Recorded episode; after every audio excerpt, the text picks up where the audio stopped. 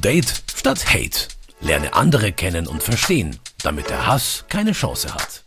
Das ist eine schöne Runde hier. Vier Frauen, die viel zu erzählen haben. Das heißt drei, weil ich stelle hier nur die Fragen. Schön, dass ihr dabei seid bei Date statt Hate. Mein Name ist Brigitte Strauß und ich stelle euch jetzt mal erst die anderen drei Frauen vor. Das ist zum einen Lida Ansari. Die kommt aus Dachau und ist Erzieherin. Ja, richtig. Ist in Afghanistan geboren und nach Bayern ist sie gekommen der Liebe wegen, wenn ich das richtig hier Ja, in Erinnerung habe. Das ist jetzt aber auch schon ein paar Jahre her. Und sie hat eine Schwester, die vor ein paar Wochen zu ihr kommen konnte. Aber bis es soweit war, das war eine abenteuerliche Geschichte und eine ziemlich gefährliche. Aber schön, dass du da bist. Erstmal herzlich willkommen. Dankeschön. Auch hier im Studio ist Shazad Osterer. Sie ist im Alter von 20 Jahren aus dem Iran nach Deutschland gekommen und sie ist Journalistin. Was im Iran los ist, das habt ihr sicher in den Nachrichten gesehen. Wobei, da sieht man gar nicht so ganz viel, weil es gar nicht so einfach ist, Informationen zu bekommen. Aber sie hat viele Freunde im Iran und bekommt so auch Informationen aus erster Hand. Schön, dass du da bist. Vielen Dank. Und die dritte im Bunde sitzt in Berlin am Telefon. Stefanie Walter arbeitet bei Terre de Femme. Dort ist sie Referentin für Gleichberechtigung und Integration. Mit ihr möchte ich später unter anderem darüber reden, wie wir hier die Frauen im Iran und in Afghanistan und weltweit unterstützen können. Ich freue mich, dass es klappt, dass du auch dabei bist, wenn auch nur auf die Entfernung. Hallo. Vielen Dank für die Einladung. Ja, um die Geschichte von Lida Ansari und ihrer Schwester zu verstehen, müssen wir uns mal ganz kurz erinnern. Im August 2021 haben die Taliban in Afghanistan die Macht übernommen. Viele Menschen sind ja von der Bundeswehr damals aus dem Land geflogen worden, weil sie um ihr Leben fürchten mussten. Und so musste auch deine Schwester um ihr Leben fürchten.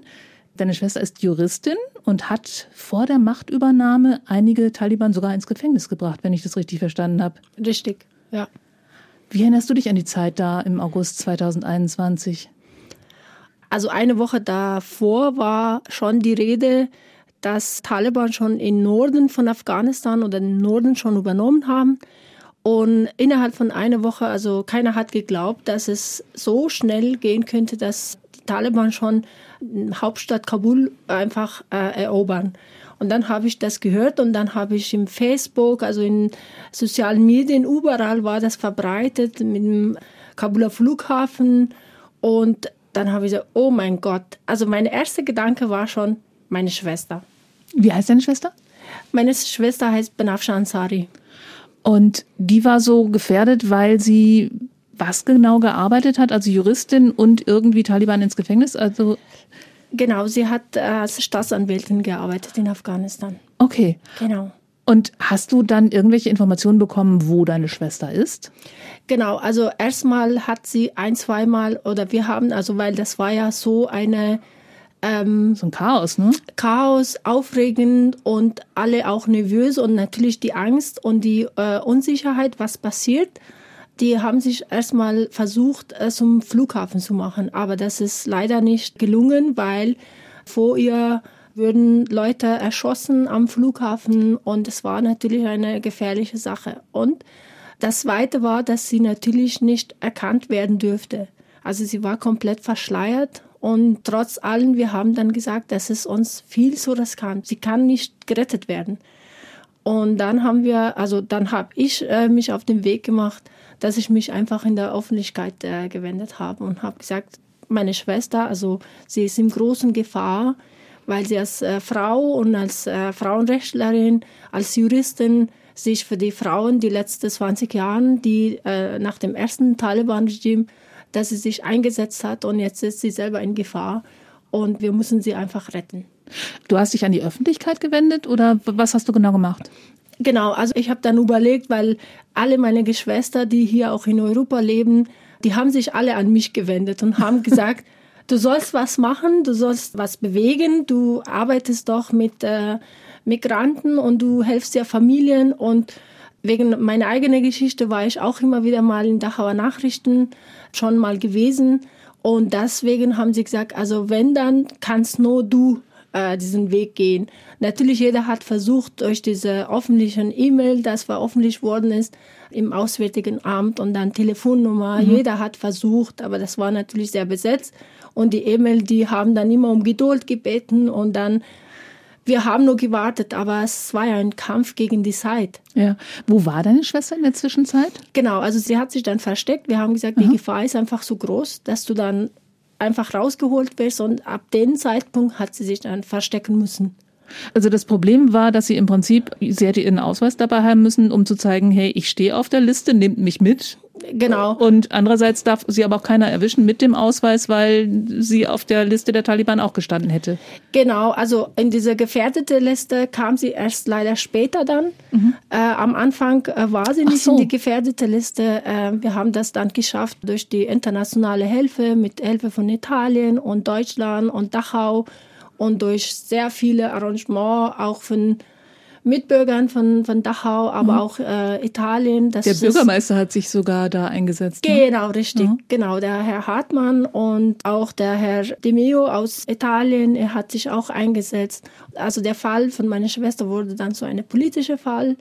Und so, äh, wir haben sie trotz allen Versuche nicht am 30. August aus dem Land holen können. Da haben die, die Flüge aufgehört, ne? Genau, richtig. Also ich habe einen Anruf bekommen aus Rom am Sonntagabend, das war der 29. August. Und äh, sie haben gesagt, also meine Schwester und die ganze Familie, wir sollen alle Unterlagen schicken. Wir haben das auch alles gemacht. Und sie sollen dann am nächsten Tag, das war der Montag, der 30. August, sie sollen dann am Frühmorgen am Flughafen sein.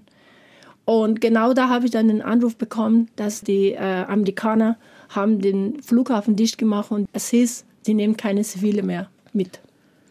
Jetzt weiß ich, dass deine Schwester aber inzwischen hier ist. Wie habt ihr das denn jetzt geschafft? Ja, das war dann ein langer Weg. Also ich habe also an dem Tag musste ich mich erstmal hinsetzen. Ich habe aus Rom dann einen Anruf bekommen und die haben mich dann getröstet und haben gesagt, also es geht nicht mehr weiter. Also meine Schwester soll sich weiterhin im Versteck halten und gar keinen Kontakt. Also wir hatten dann gar keinen Kontakt. Also wenn dann mit meiner Nichte durch sie könnte ich ein bisschen weiterkommen, weil sie dürfte dann mit uns nicht telefonieren, dass sie ja nicht durch anderen Wegen entdeckt wird, ja, mhm. dass sie geortet wird oder sowas. Also das war sehr, sehr riskant und sehr gefährlich und dann sind wir natürlich dabei geblieben, bis wir sie dann rausgeholt haben. Also es war dann so, dass ich ja viele Formulare ausfüllen müsste in jeden äh, Hinsicht, also ob jetzt Auswärtige Amt und dann kam die Kabul-Luftbrücke im Spiel. Und da habe ich, glaube ich, dreimal die äh, Kabul-Luftbrücke auch informiert und auch äh, die Formulare ausgefüllt. Und in Zwischenzeit war dann auch die erste ohne Grenze, die Frau Hinum. Also sie hat dann auch versucht, Frauen aus Afghanistan, die in diese gefährliche Lage mhm. waren oder sich befanden, auch in Provinzen in Afghanistan, nicht nur aus Kabul, sondern auch aus Norden von Afghanistan und aus allen Provinzen äh, interviewt. Und äh, wir haben dann praktisch hier übersetzt, ja, was, wie sieht die Lage aus, wo die Frauen sich aufhalten und wie gefährlich das Ganze ist. Und dann kam es dazu, dass die Frau Hinum meine Daten hatte und dann habe ich, ich glaube, das war der 6. Oktober, ich weiß jetzt nicht mehr genau, aber oder 21. dass ich von Kabul Luftbrücke einen Anruf bekommen habe. Und als ich diesen Anruf bekommen habe, ich bin erstmal in Tränen zusammengebrochen, habe gesagt, das ist die Rettung, ja, weil ich habe genau auf diesen Anruf gewartet. Also es und, war der Anruf, dass deine Schwester im Flugzeug sitzt, oder? Äh, nee, nee, Noch also nicht? die haben erstmal mich angerufen, wie dass sie, sie, äh, äh, also dass sie meine Schwester retten wollen und dass sie eine Aktenzeichen für Auswärtige Amt in Islamabad brauchen. Wir hatten dann noch Herr Haas, er hat uns dann auch dahin gehen und auch viele Journalisten, die dann dahinter standen im Hintergrund. Wir haben dann geholfen, dass wir diese Aktenzeichen, aber auch viele Politiker, also SPD zum Beispiel, CDU und Grünen, die haben sich ja auch eingesetzt in dem Fall. Also waren sie richtig einig, Gott sei Dank. Äh, ja, Mal. in dem Fall waren sie wirklich einig. Und dann äh, haben wir die Aktenzeichen und dann könnte die Kabel-Luftbrücke, das war der zweite Start nach der Machtübernahme, dass die Frau Breuer persönlich hingeflogen ist nach Kabul und dann hat sie 146 Menschen, das war der äh, 13. November, also mitgenommen haben, erstmal nach Pakistan. Und von da aus ging es dann weiter? Genau, da waren sie dann zwei Wochen etwa und dann ist sie am 25. November, späten Abend, Nacht, ist sie dann gelandet in Hannover. Aber nicht alleine. Sie hat auch ihre Tochter, glaube ich, mitbringen können?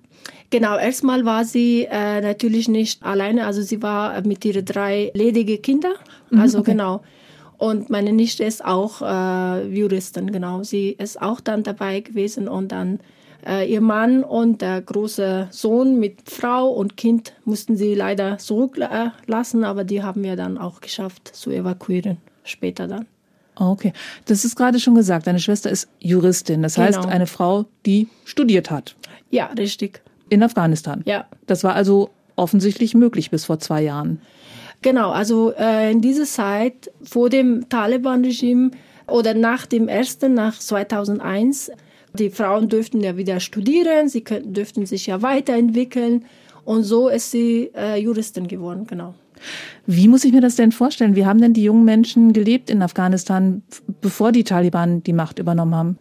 Genau, also die jungen Menschen, vor allem die Frauen, die haben eine rasante Entwicklung gemacht in Afghanistan. Also da habe ich mich von der Ferne immer, ähm, ich war total stolz und ich war total erleichtert, aber auch die Entwicklung. Also sie haben sich zu Ärztinnen, zu Piloten, zu, zu Unternehmerinnen, zu Sängerinnen, also wirklich in allen weiten Bereichen entwickelt. Und sie dürften das auch so leben. Und natürlich war das alles ein Kampf. Das war für eine Frau ist nie in Afghanistan so leicht gewesen. Aber sie dürften sich entwickeln. Sie dürften ihren Weg gehen und sie waren einfach unabhängig. Ja, also sie waren emanzipiert, ja. Und äh, sie waren dann auch diejenigen, die nicht nur der Mann, ich sag mal, das Brot verdient hat, sondern auch die Frau war dann zuständig. Oder bei vielen Familien waren das Mädchen, die das Geld reingeholt hat, weil sie sich das erkämpft haben, weil sie studiert haben, weil sie eine gute Position eingetreten waren. Und das alles, es ist leider jetzt nicht mehr möglich. Ja. Ne? Also. Wir haben gestern im Vorgespräch festgestellt, dass wir beide das gleiche Buch gelesen haben. Da wurden viele Biografien von jungen afghanischen Frauen vorgestellt, die ziemlich ungewöhnlich geklungen haben, wie eine Graffiti-Künstlerin mhm. oder ähm, diese Frauen, die Nationalmannschaft der Radrennfahrerinnen wurden da vorgestellt. Also das Richtig. waren Entwicklungen, die jetzt so langsam möglich wurden und dann kam die Machtübernahme und hat das abgebrochen. Alles abgebrochen, genau. Oder diese, äh, die Sängerin, die Ariana Said, die für viele afghanische, junge, äh, heranwachsende afghanische Frauen total Idol und totale Vorbild war. Und sie hat vieles auch bewegt in äh, Richtung äh, ja, Frauenrechte, aber auch Frauen, dass sie auch rausgehen, dass sie, sie hat da viel dazu beigetragen. Und sie würde dann auch so evakuiert praktisch, weil sie war auch in Gefahr. Letztendlich, sie hat die letzten zehn Jahre, ja, also 2011 bis 2021 war sie dort Jury von den Superstar in Afghanistan. Sie Ach, sowas wie Deutschland sucht den Superstar. Genau, genau. genau das in Afghan oder gab's, in Afghan? Gab's, gab's, genau. Ja, leider gab's. Genau, sie saß dann da und sie hat dann mitsprechen können. Sie hat dann ihre Meinung gesagt und viele Frauen haben ihre Meinung auch gefolgt und sie waren dann auch so, sie wollten auch so erfolgreich sein wie sie die hier in, in, äh, in Europa sich aufhält oder in Amerika oder in mhm. Kanada. Und das ist alles jetzt leider nicht mehr möglich, ja. Vor allem ist es ja auch Mädchen, wenn ich das richtig verstanden habe, ab der sechsten Klasse jetzt schon nicht mehr möglich, zur Schule zu gehen, also quasi eine weiterführende Schule zu besuchen. Ähm, was machen die Mädels, die mitten in der Ausbildung waren denn jetzt? Also da wird man ja völlig rausgerissen. Genau, also die sind alle natürlich todtraurig die werden dann depressiv, die werden krank einfach, die haben das Gefühl, die haben keine Chance mehr, weil sie sitzen heute auf morgen, das hat kein Mädchen in Afghanistan geträumt mal, wieder wieder mal zu Hause zu setzen. Ja, genau, weil es ja gerade genau, anders äh, wurde. Genau, ja, eben. Und dann haben sie gesagt, nee, das wird nicht wie die erste Regime von den Taliban von 96 bis 2001. Da dürften die Mädchen ja auch nicht in die Schule gehen. Die Frauen mussten sich verschleiern. Und jetzt seit November, leider, es ist so, dass sie keine Unis mehr besuchen dürfen, keine Park, nicht ohne männliche Begleitung. Und viele Berufe sind einfach verboten, dass sie überhaupt ausführen dürfen, tätig sein dürfen. Äh, keine Sporthalle. Also es ist für mich so, die Frauen dürfen nicht mal atmen. Ja. Es, ist, es ist schon sehr, sehr emotional, auch für mich als eine afghanische Frau, die in Afghanistan zumindest groß geworden ist und diese Mentalität schon kennt es ist schon sehr, sehr bitter. Also einfach bitter, dass die Frauen sich nicht weiterentwickeln dürfen, dass sie einfach zu Hause eingesperrt werden und diese Gleichberechtigung Mann und Frau nicht gegeben ist. Hat deine Schwester oder haben deine Verwandten, die jetzt hier sind, noch Kontakte und, und hören irgendwie was ja. von ja, sie haben schon viele Kontakte. Natürlich auch die Kolleginnen von, von meiner Schwester, die mhm. jetzt nicht so evakuiert worden sind. Sie leiden natürlich sehr darunter. Ihr Job wurde weggenommen. Sie waren die Familienführer und auch im Job erfolgreich und jetzt sind, sitzen sie zu Hause und warten immer noch auf irgendeine Evakuierung, irgendeine Hilfe und es geht ja nicht weiter und das ist sehr traurig. Ja, so ja. richtig regelrecht entmündigt. Ja, ja, es ist so. Das ist die Situation der Frauen und Mädchen in Afghanistan. Schauen wir mal ins Nachbarland, in den Iran. Seit einem halben Jahr sehen wir in den Nachrichten ja Menschen auf den Straßen sehen brennende Kopftücher und ganz, ganz viel Chaos. Denn dort lehnen sich Menschen gegen das Regime auf, nachdem eine junge Frau gestorben ist, die ihr Kopftuch angeblich nicht so getragen hat, wie sie es hatte tragen sollen. So habe ich es zumindest verstanden. Und deshalb ist sie verhaftet worden. Was genau danach passiert ist, weiß man, glaube ich, nicht. Oder es wird zumindest nicht kommuniziert. Auf jeden Fall ist die Frau ins Koma gefallen und wenige Tage später im Krankenhaus gestorben. Masha Amini hieß sie und gestorben ist sie im September letzten Jahres. Bei mir im Studio ist jetzt Shazad Osterrath. Wir haben sie eben schon begrüßt. Du kommst selbst aus dem Iran und bist nach Deutschland gekommen, als du etwa 20 Jahre alt warst. Richtig, ja. Und bist Journalistin und weißt, was in dem Land derzeit passiert, weil man hört ja immer, dass die Nachrichtenlage schlecht ist. Was heißt denn das, die Nachrichtenlage ist schlecht? Wir sehen doch immer Bilder in den Nachrichten. Ja, ich frage mich das auch. Also wir müssten ja dieses Mal dafür kämpfen, dass es überhaupt, dass, dass diese Proteste überhaupt einen Weg finden in den Nachrichten. Ich meine, wir hatten 2017, 18 und 19 auch landesweite Proteste, die es gar nicht in die Nachrichten geschafft haben hier. Hier in Deutschland, genau. Richtig, äh, überhaupt äh, Europa mhm. oder weltweit.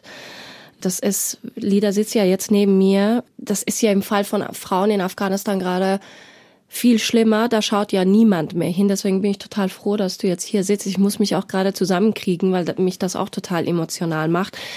Ja, es ist so, wenn man aus unseren Ländern kommt, muss man um Aufmerksamkeit kämpfen.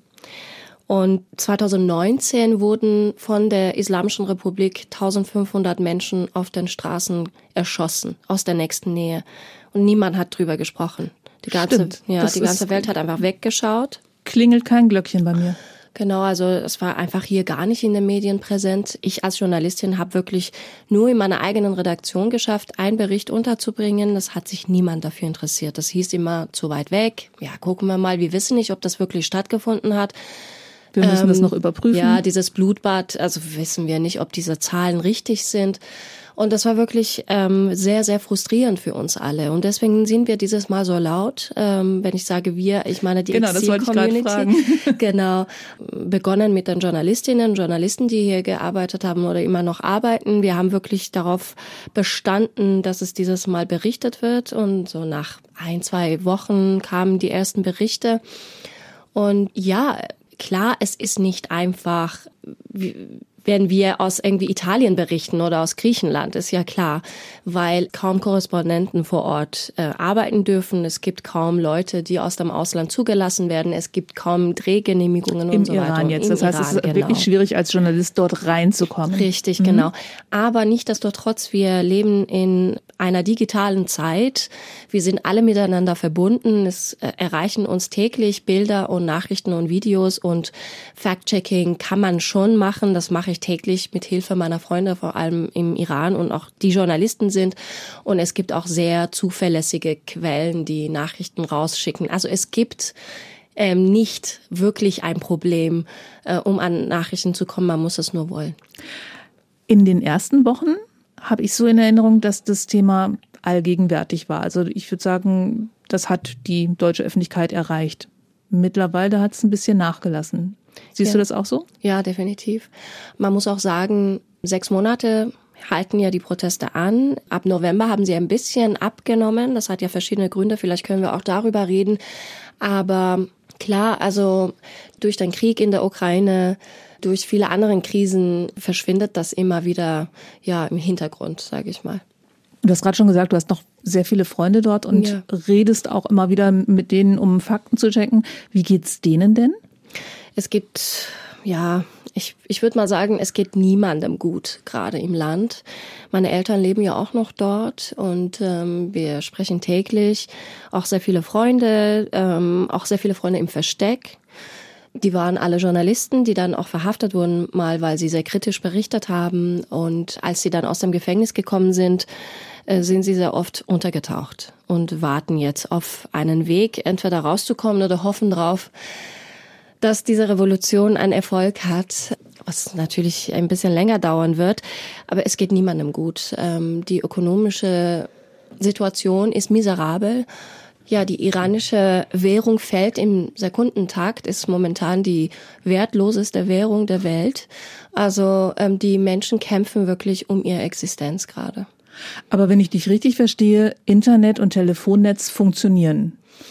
Ja, das Internet ist schon sehr eingeschränkt, okay. ist sehr gedrosselt. Ähm, ohne VPNs kommt man nicht richtig ins Internet. Natürlich diese Seiten, die das Regime freigegeben hat, aber ansonsten. Die gehen schnell. Genau, die, nee, die gehen auch einfach ohne VPNs. Aber wenn man zum Beispiel Instagram aufmachen wollte, eine Plattform, was sehr viele Iraner benutzen, um sich auch zu informieren und zu verbinden oder Telegram, äh, WhatsApp und so weiter, da braucht man schon VPN.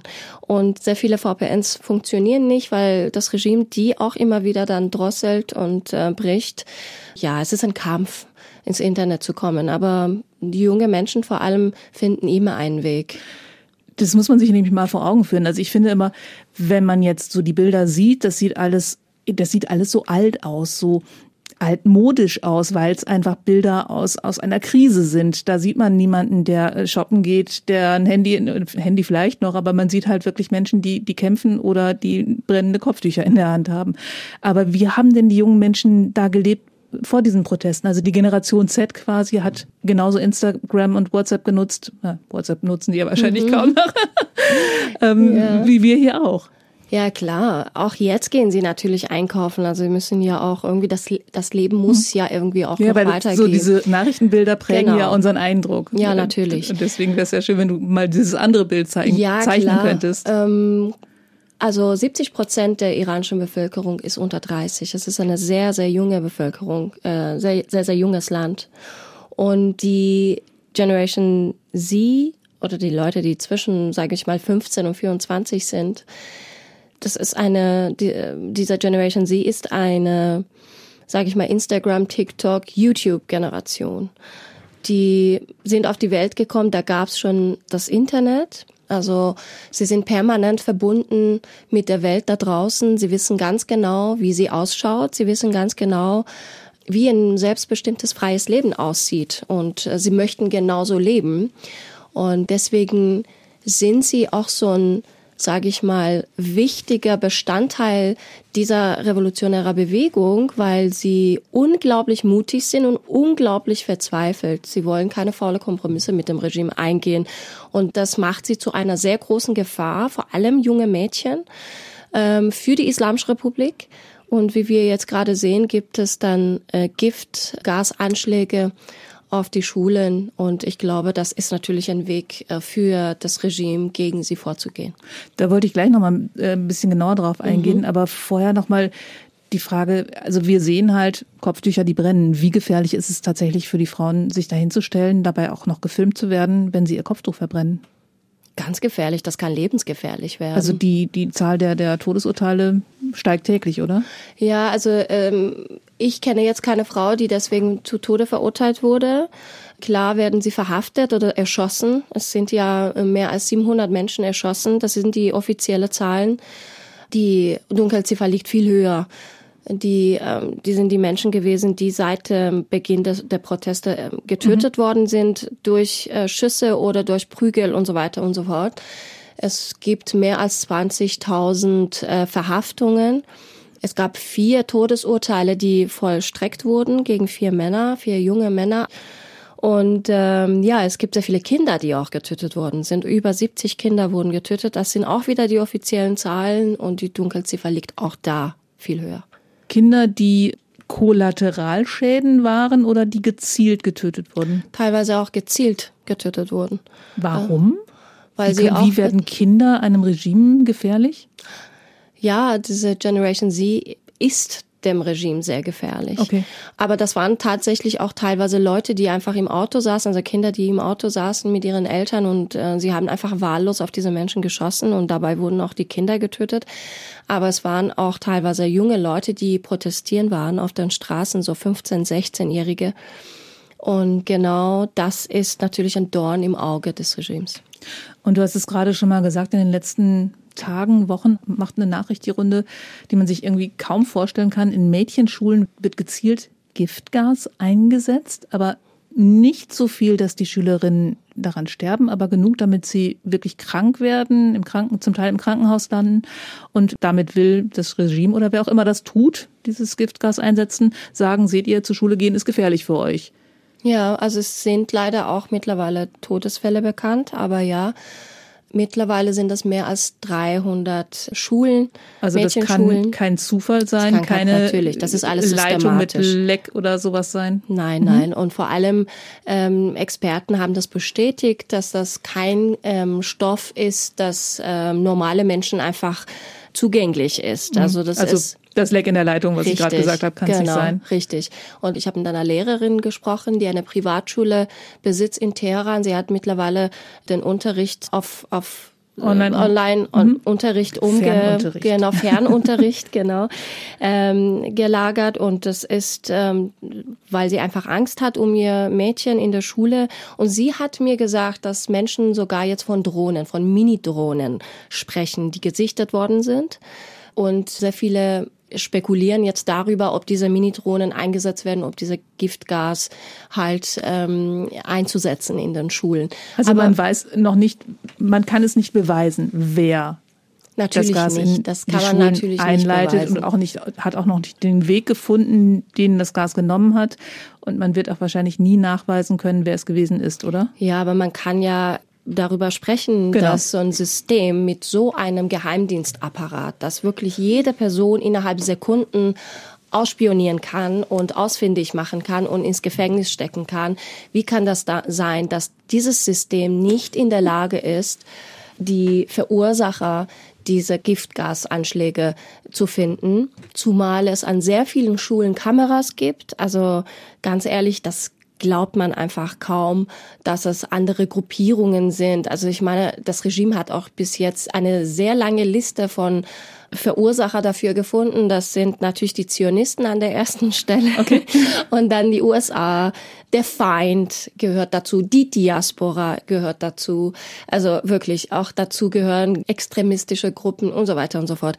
Aber eigentlich wissen wir, wer wahrscheinlich dahinter steckt. Und vor allen Dingen muss man sich ja nur fragen, wer ein Interesse daran hat. Richtig. Also eine junge Frau stirbt und das Volk protestiert. Mädchen werden vergiftet und es besteht eine ziemliche Wahrscheinlichkeit, dass irgendwelche Geheimdienste, auf jeden Fall Menschen im Auftrag der Regierung dahinter stecken.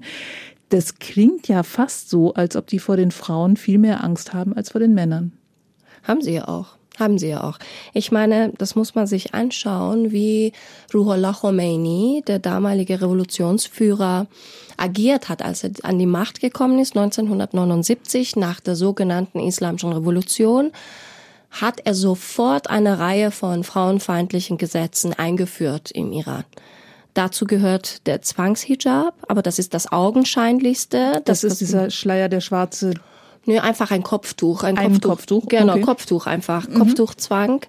Und äh, klar war ihm ein Schleier, also Chador, war ihm lieber, aber er hat einfach gesagt, man, die Frauen müssen ihre Haare bedecken. Auch Touristinnen, die in den Iran kommen, als einzige Land der Welt, äh, müssen ihre Haare bedecken und ihre Körper. Khomeini wusste ganz genau, was für eine Rolle die iranische Frauen in dieser Gesellschaft spielen. Er hatte gesehen, was für eine Rolle sie auch in dieser Revolution damals ähm, gespielt haben, was für eine Kraft sie ähm, haben, was für eine Kraft auch die Frauenbewegung entfalten kann. Damals hatten wir eine Frauenbewegung, die lebendig war und organisiert war, alle Merkmale einer Frauenbewegung hatte. Und dann hat er diese, diese frauenfeindliche Gesetze eingeführt. Dazu gehört zum Beispiel, dass die Aussage von einer Frau nicht so viel wert ist wie die Aussage eines Mannes. Die Frauen sind in vor Sachen, Gericht. Vor Gericht, genau. Äh, die Frauen haben kein Recht auf die Scheidung. Der Mann entscheidet immer, ob eine Ehe zu Ende geht oder gehen darf oder nicht. Eine Frau braucht das Erlaubnis ihres Mannes, um zu studieren, um zu arbeiten, um das Land zu verlassen. Eine junge Frau braucht das Erlaubnis ihres Vaters, um zu heiraten zum Beispiel. Die sind politisch auch benachteiligt. Zum Beispiel zentrale Ämter dürfen sie nicht übernehmen und so weiter und so fort. Es gibt wirklich eine Reihe von frauenfeindlichen Gesetzen, die von Khomeini damals eingeführt werden. Das zeigt, was für eine Angst diese Menschen vor Frauen haben. Sie haben auch direkt nach der Machtübernahme die damalige Bildungsministerin Farrokh Ruparsa, die sich wirklich für junge Frauen und Mädchen für ihre Bildung eingesetzt hatte vor der Revolution, hingerichtet.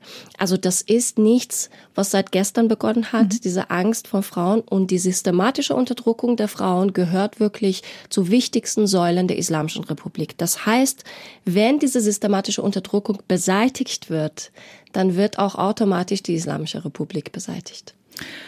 Jetzt gehen aber auch nicht nur Frauen auf die Straße. Also eigentlich müssten die Männer das ja ganz okay finden, weil ihnen geht's ja relativ gut damit.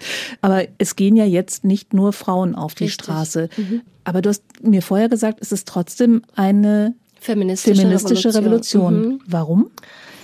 Ja, dass jetzt erst eine feministische Revolution im Iran passiert, liegt ganz bestimmt nicht an den Frauen. ähm, sie haben immer sozusagen ihre Gleichberechtigung gefordert und ähm, sind dafür auch auf die Straße gegangen. Die erste große Demonstration nach der islamischen, nach der sogenannten islamischen Revolution war eine sehr große, genau gegen den Zwangshijab, also gegen das obligatorische Kopftuch. Und da sind sehr, sehr viele Frauen auf die Straße gegangen und dann hatten wir wirklich eine lange Zeit eine sehr organisierte, lebendige Frauenbewegung die dann irgendwann mal 2009 zerschlagen wurde während der grünen Bewegung. Das waren Proteste, die in Teheran vor allem stattgefunden haben. Dadurch, dass man ihre Vertreterinnen verhaftet hat, ähm, ins Exil verdrängt hat, sage ich mal, und auch getötet hat. Aber das Problem war immer, dass unsere männliche Begleiter auf diesem Weg uns gesagt haben, ja, wir verstehen das, dass eure systematische Unterdrückung sehr schlimm ist. Wir verstehen das, aber es ist jetzt nicht die Zeit, darüber zu sprechen. Wir haben andere Prioritäten, also seid leise, lasst uns erstmal unsere wichtigere Probleme lösen. Was waren die wichtigeren?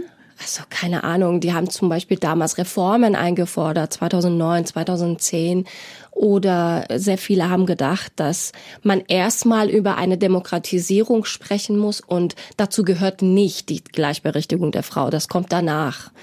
Und das ist natürlich falsch. Jetzt hat ein Großteil der Gesellschaft, also ein Großteil der Männer in der iranischen Gesellschaft verstanden, dass solange die Frauen nicht frei sind und nicht gleichberechtigt sind, ist niemand frei. Und jetzt stehen die Frauenforderungen ganz vorne dabei. Und dazu der Slogan Frau Leben Freiheit, die wir von der kurdischen Freiheitsbewegung uns ausgeliehen haben. Und das ist ein Riesenschritt. Das ist ein Riesenschritt, dass man verstanden hat, wir müssen auch für die Gleichberechtigung der Frauen und natürlich auch andere Minderheiten kämpfen. Und solange sie nicht gleichberechtigt sind, können wir nicht von Freiheit und Demokratie sprechen. Deswegen sprechen wir von einer feministischen Revolution. Also diese Machthaber, von denen wir immer sprechen, das ist die Islamische Republik. Richtig. Das klingt ja nach Religion. Aber es gibt auch religiöse Gruppen, die gegen diese Islamische Republik jetzt auch mit auf die Straße gehen. Ja. Du hast mir vorher erzählt von einer Gruppe, das, das sind die Belutschen. Wer sind die? Mhm, das ist eine Ethnie im Iran. Die leben in Sistan, Baluchistan. Das ist eine Provinz an der Grenze zu Afghanistan und Pakistan, also im Osten, im Osten vom Iran. Ja, die sind eigentlich ein Großteil dieser Gesellschaft oder dieser, dieser Ethnie ist sunnitisch, auch religiös.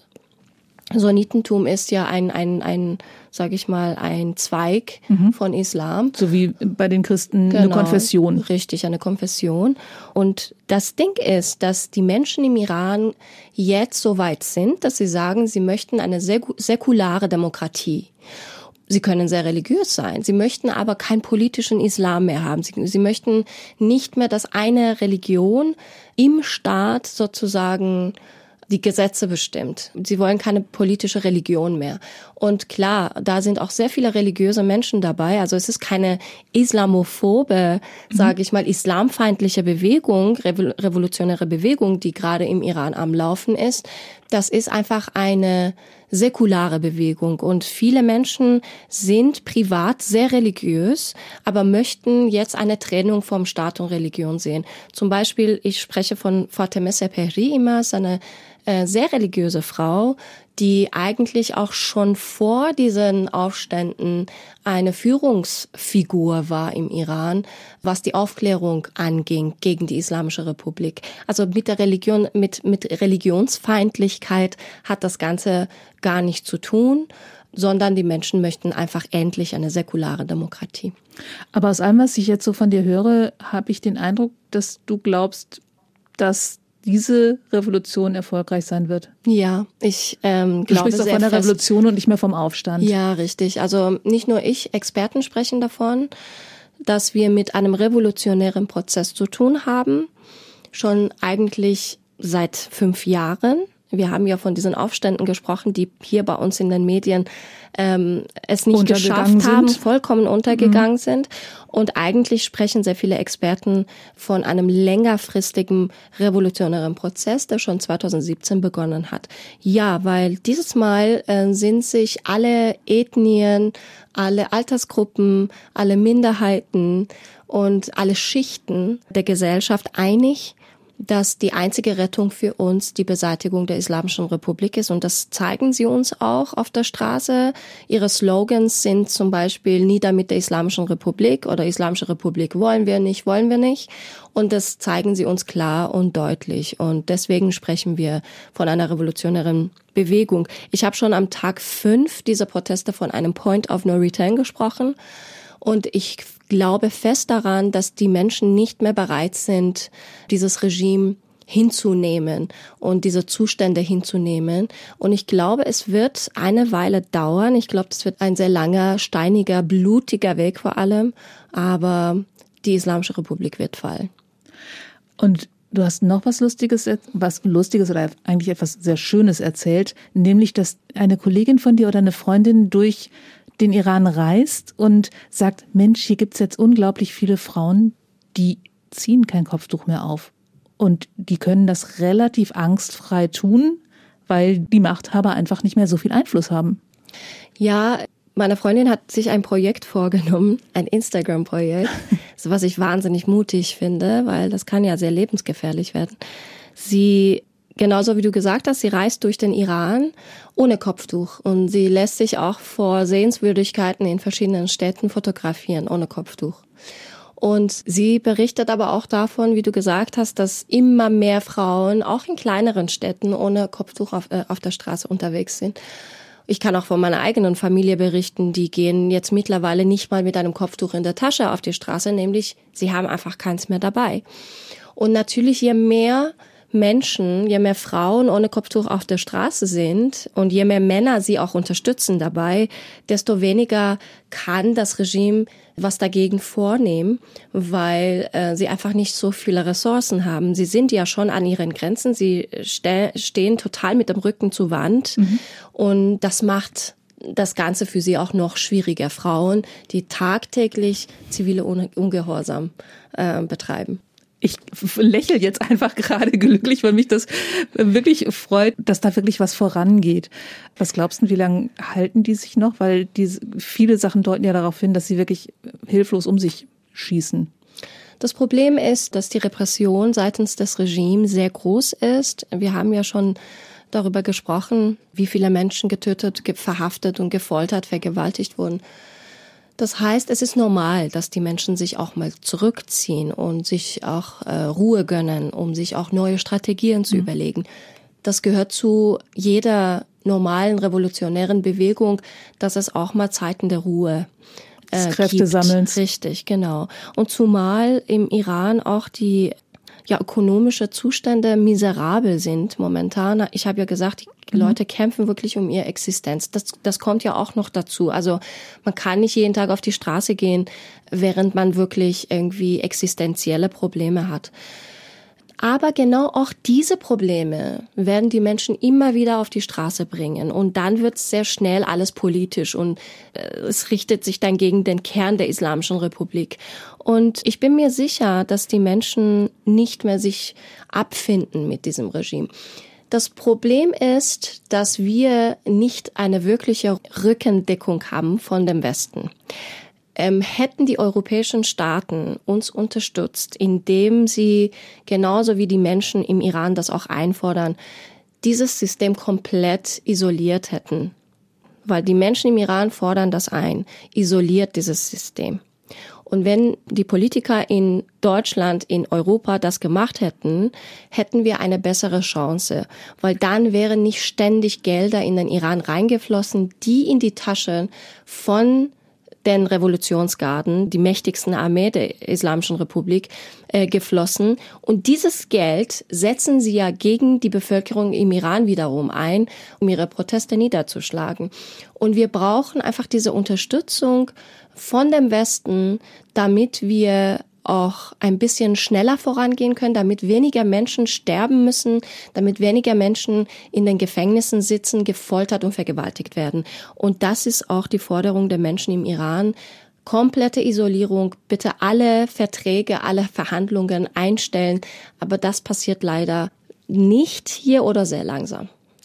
Ich glaube, das ist genau der richtige Zeitpunkt, um Stefanie Walter jetzt mit ins Gespräch zu holen. Terre de Femme kann Menschen ja dabei unterstützen, dass andere Menschen Gehör finden, oder? Bist du ja, noch da? Ja, ich bin noch dran und habe äh, diesen wunderbaren äh, Frauen und Informationen gelauscht, ganz still und äh, aus Berlin. Und äh, ja, also äh, sehr, sehr wichtig, dass wir uns auch hier in Deutschland für die feministische Revolution im Iran und für äh, die Frauen und Mädchen in Afghanistan einsetzen.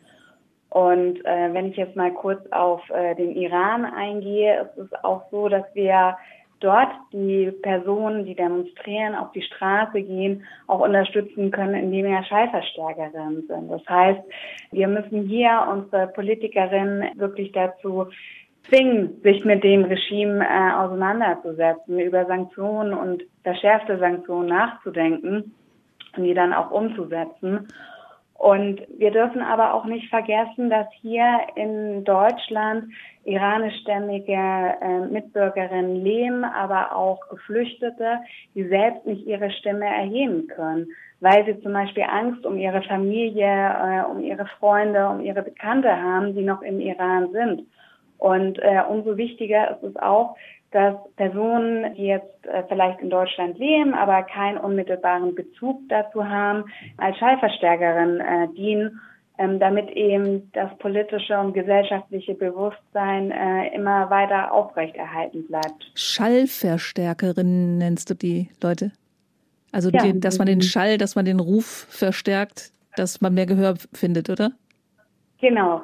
Ähm, also es ist zum Beispiel so, ähm, das ist vielen nicht bekannt, wenn jetzt zum Beispiel ähm, iranische Geflüchtete eine Ablehnung bekommen im Asylverfahren, was äh, leider sehr häufig ähm, der Fall ist, wo eben das Bundesamt für Migration und Flüchtlinge sagt, ähm, es liegen keine Asylgründe vor. Äh, Moment, jetzt auch nicht? Ja, das passiert immer noch. Also die Schutzquote Gut. ist aktuell auch immer noch unter 50 Prozent. Und wenn dann das Asylverfahren ähm, abgeschlossen ist und ähm, diese Personen keinen Aufenthaltsstatus bekommen haben, bekommen sie eine sogenannte Duldung. Und diese Duldung bedeutet auch, dass man dann zum Beispiel wieder zur Botschaft, zur iranischen Botschaft oder zum iranischen Konsulat muss, um sich einen Reisepass zu besorgen.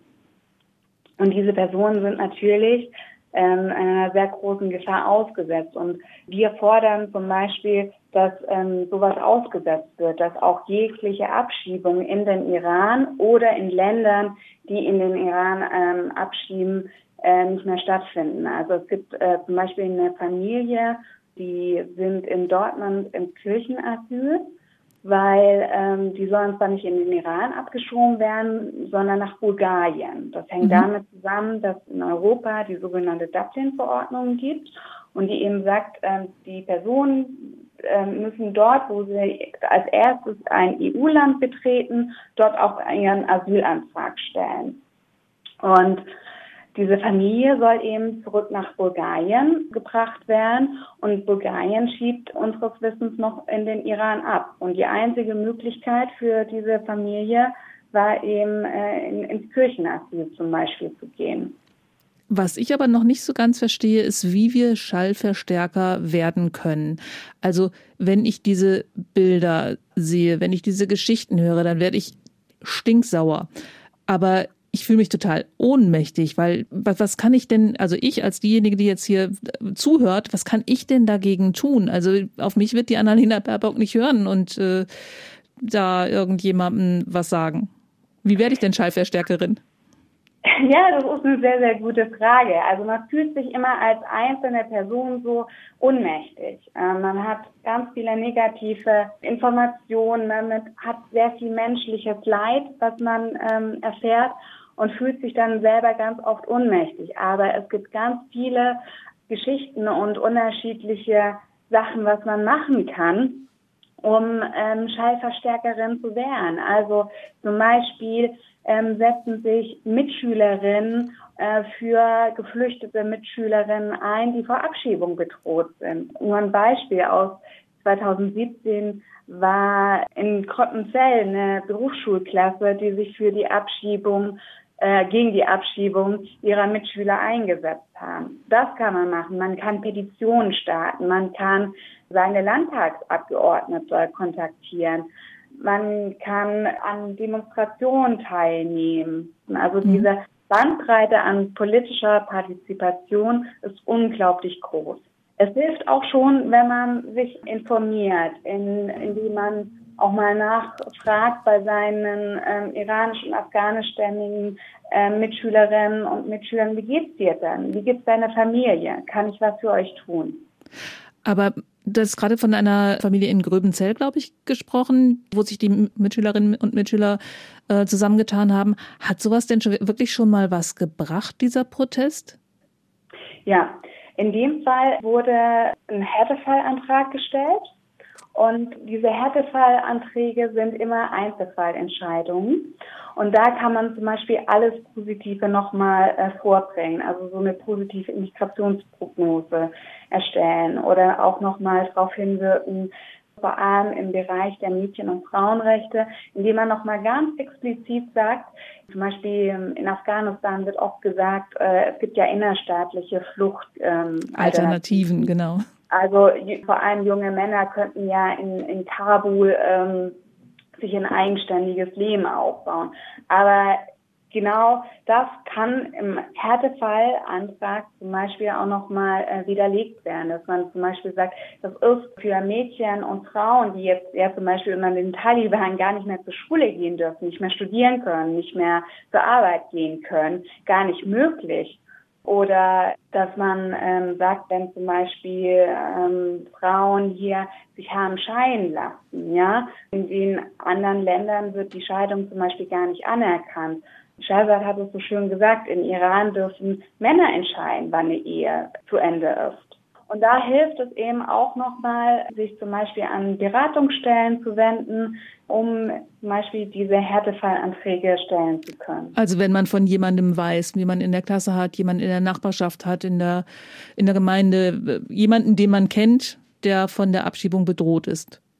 Ja, wir, wir dürfen auch nicht vergessen, und deswegen heißt unser Referat ja auch Gleichberechtigung und Integration, wenn Menschen zu uns kommen und hier Schutz suchen, hören ihre Traumata nicht einfach auf. Und auch die Integration ist nicht so einfach, wie man sich das auch vorstellen. Also Afghaninnen aber auch leider Iranerinnen hatten ganz ähm, lange Zeit keinen Zugang zu Integrationskursen.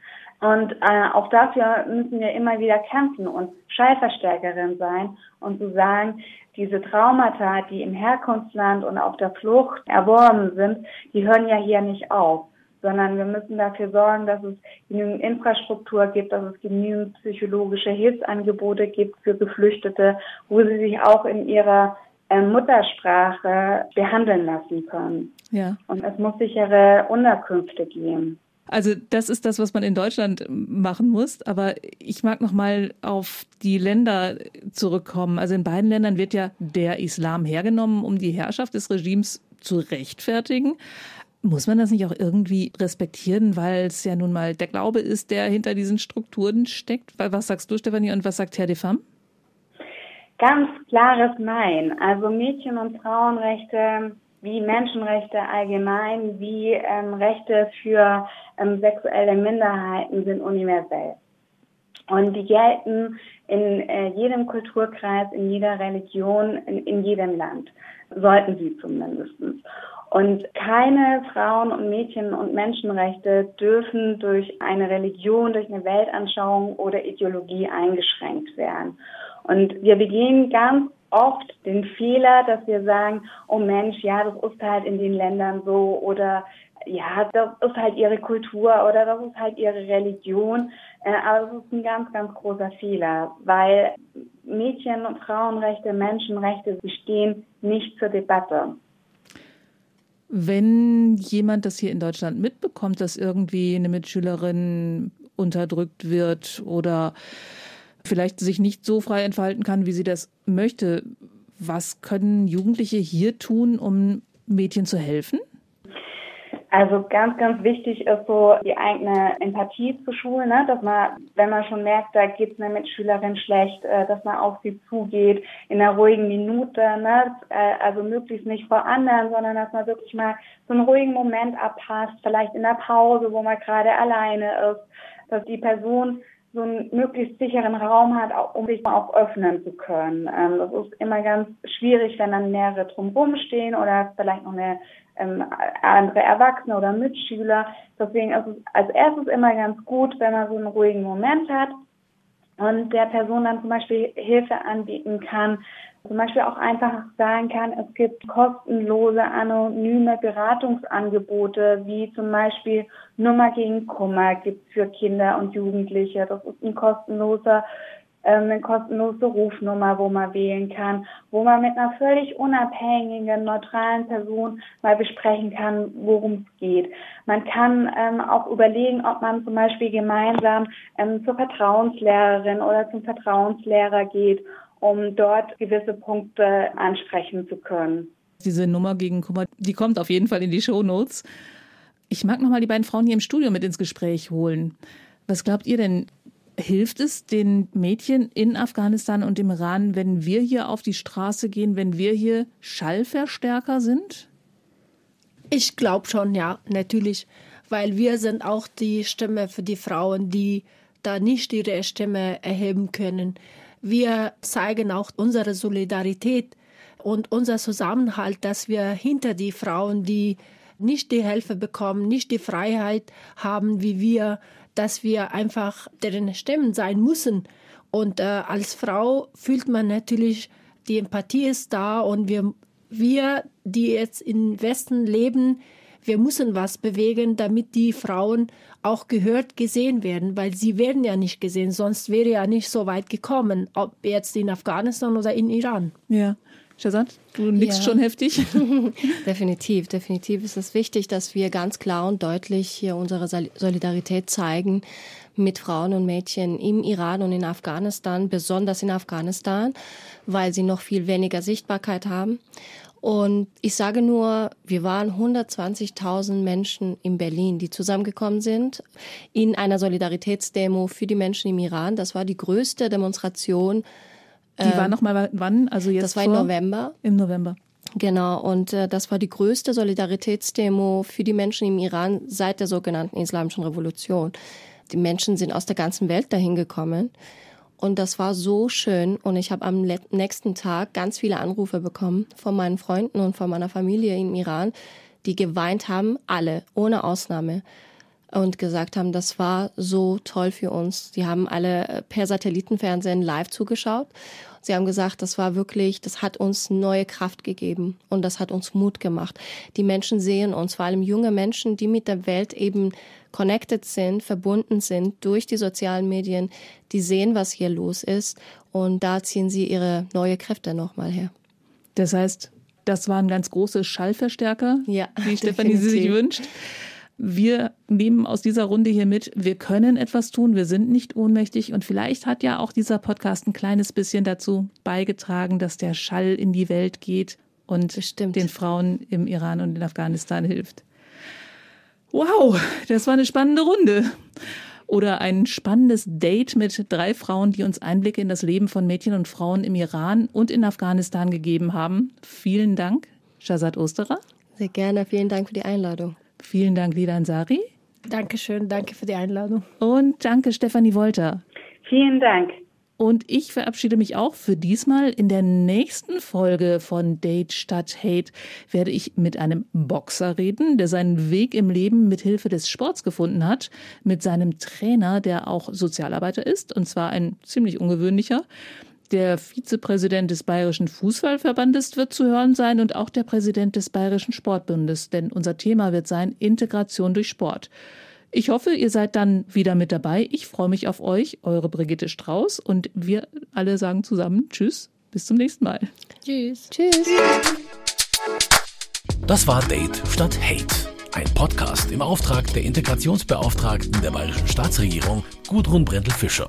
Produziert vom katholischen Medienhaus St. Michaelsbund. Wir machen Ihren Podcast.